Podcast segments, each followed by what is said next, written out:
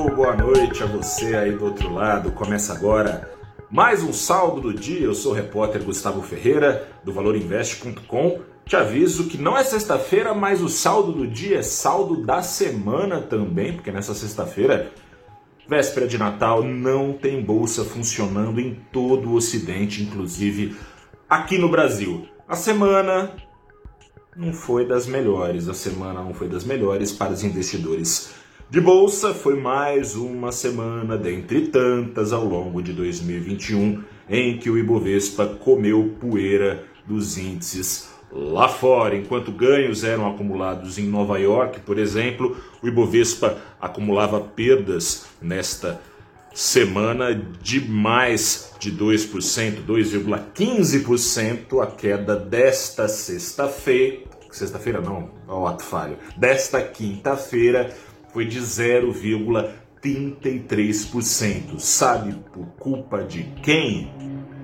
Dela, da inflação, a mesma inflação que inibe as, a, a, a tradição das compras de última hora na economia real inibiu também as intenções de compra na bolsa, pressão vendedora prevaleceu por causa da maldita. Saiu IPCA 15 pela manhã, o IPCA 15 é apelidado aí de prévia da inflação oficial, inflação oficial, que é o apelido do IPCA sem o 15, IPCA. Mas no frigir dos ovos é basicamente quase a mesma coisa. O IPCA, ao contrário, o IPCA 15, ao contrário, diferentemente do IPCA, não é medido no mês cheio, ou seja, do primeiro ao último dia do mês, mas entre os dias 15 de cada mês. Esse PCA 15 é curioso, ele agrada pela quantidade, mas não pela qualidade. Desacelerou, é um fato. Em novembro, estava na base de 1,2% a inflação medida por ele. Em dezembro, caiu para 0,8% a alta de preços. Porém, contudo, Todavia, quando a gente vai lá escarafunchar os números do IPCA 15, preocupa o nível de difusão da inflação. Que raio é isso? Esse nível de difusão mostra a quantidade de preços que estão em alta na economia, ou seja, quanto maior esse índice de difusão, mais a economia está contaminada pela inflação e esta contaminação subiu de, de 66%, ou seja, 66% dos produtos e serviços pesquisados vinham ficando mais caros em novembro, agora 69%. Isso mostra que a tarefa do Banco Central não será simples, não será fácil baixar a inflação dos atuais mais de 10% abaixo dos 5%, entregando, caso consiga, o Banco Central a inflação abaixo do teto da meta lá no final de 2022.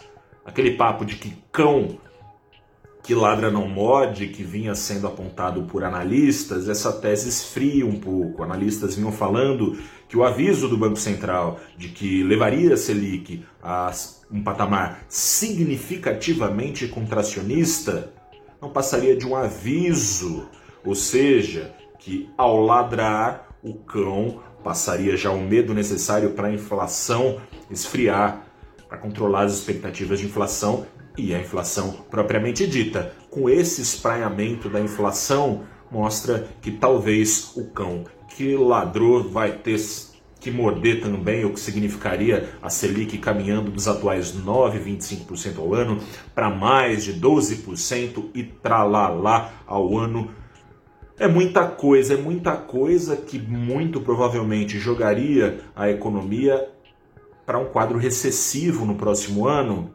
Essa possibilidade parece mais concreta, infelizmente, do que a fácil contração da inflação, ou seja, parece mais certo contração da economia que da inflação.